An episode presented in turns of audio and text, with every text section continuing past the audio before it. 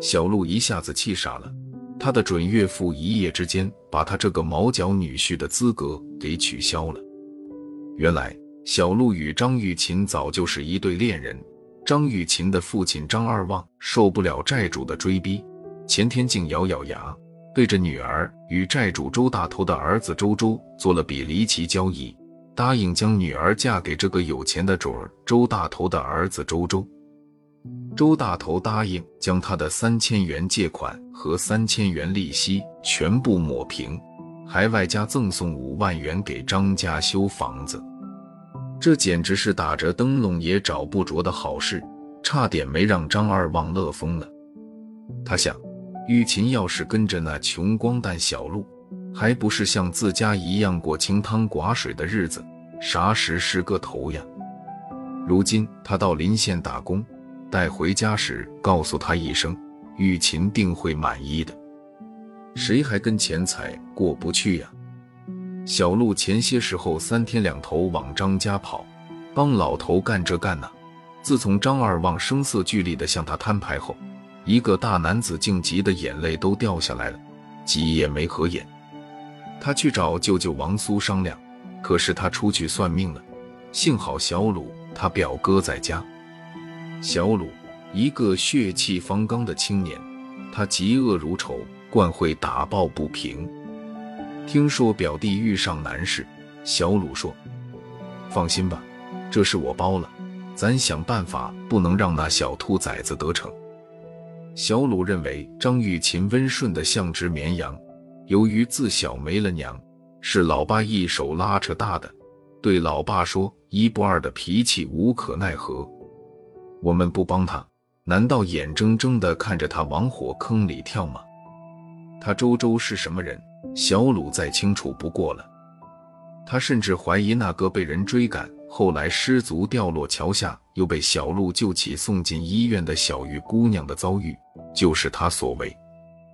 他想，好啊，趁这个机会当一回私家侦探也好。小鲁了解张二旺，知道他很迷信。女儿嫁人，自然要找他老爸算命合婚的。他爸王苏是远近闻名的算命先生，只要女儿与周周命相不配，不管周周怎样追债，他也不会赌这个命的。他肯定是宁愿选择放弃。这小鲁脑瓜很灵，自小听父亲替人算命，居然了解相当多的算命知识。他好学。以前还研究了人生预测学，凭着这些条件，他决定与小鹿扮演一出双簧戏，冒充老爸去张二旺家算命。因为他爸的脾气古怪，不会帮他们去掺水。他让小鹿扮演老爸的搭档林老头，自己身着老爸服装扮老爸。每年他表兄弟俩都在村文娱队活灵活现的扮演老头，演这一出戏还不是轻车熟路。说干就干。这一天，在乡村大道上，他俩伴着两老头一前一后，敲着叮当叮当的小铜锣，出现在张二旺家屋前。是老虾哥吗？来来来，正盼着你呢。真是择日不如撞日，来得巧。屋里坐，屋里坐。看来张二旺还真有点迫不及待。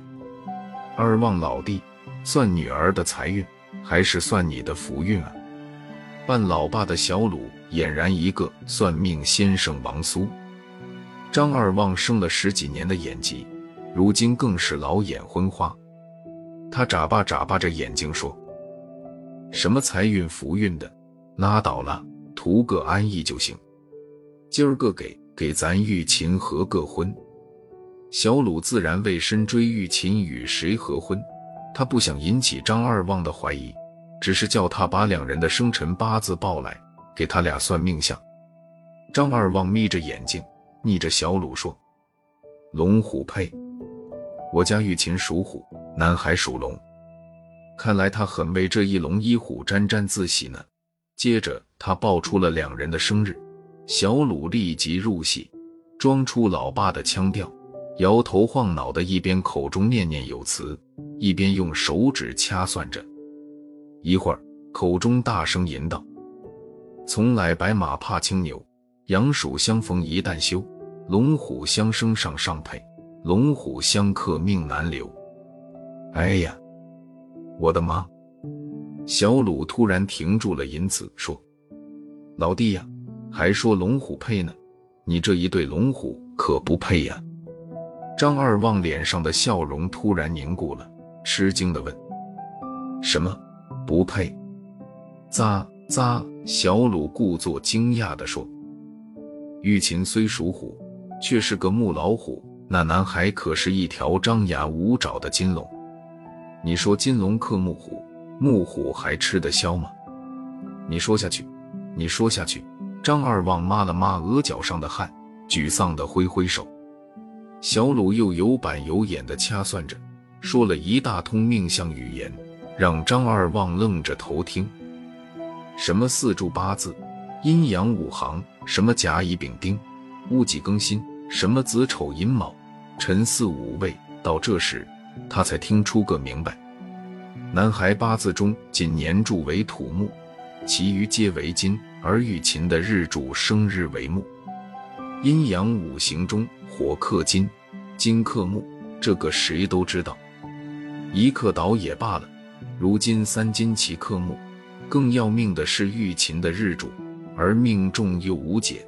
哎，这两人相配有，男命太强，不要说做夫妻。就是一起共事，女的都很危险哟。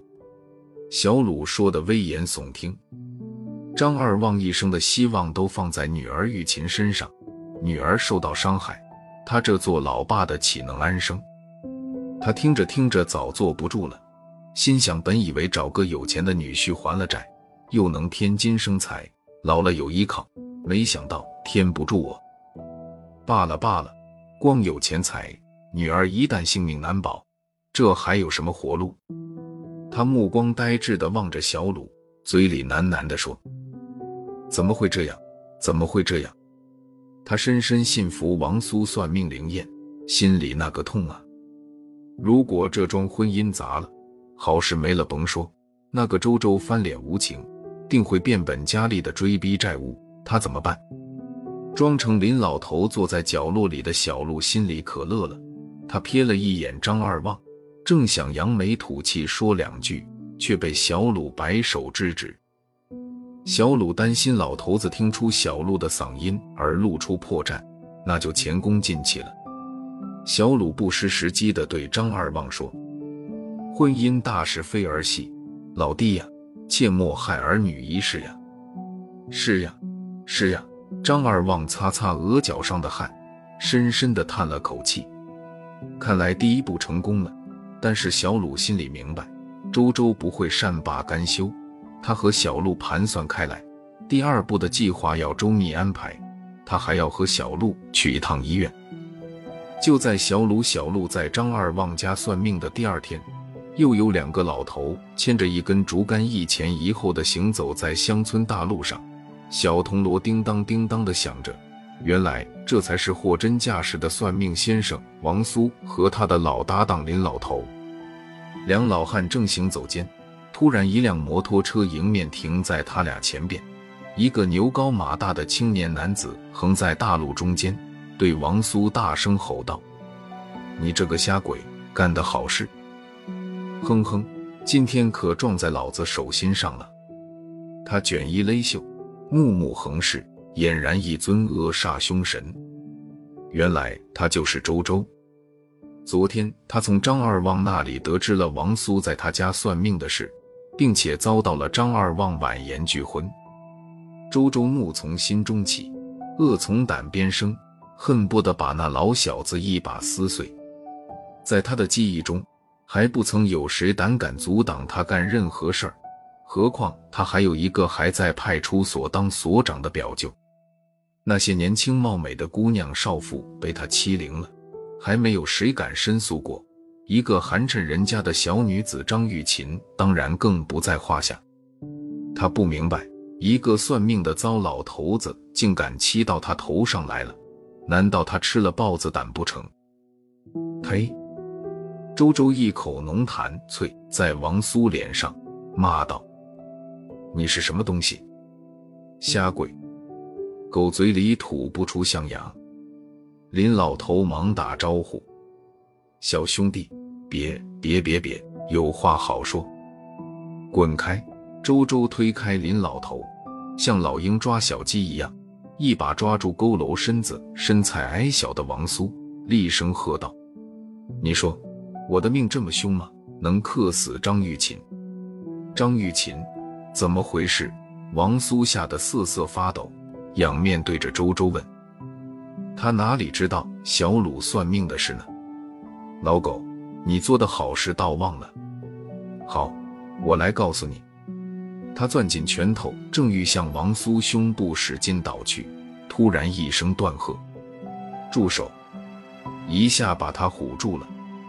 他回头一看，一个青年女子骑着电瓶车，嘎的一声停在他身后。原来正是他日思夜想的村里一枝花，漂亮姑娘张玉琴。周周立即放下王苏，转怒为喜，嘻嘻笑着说：“和老头闹着玩呢。”于琴，你回来了，我正想找你呢。张玉琴其实心中早就有数了，因为小鲁和小鹿与他通过电话，特地请假回来的。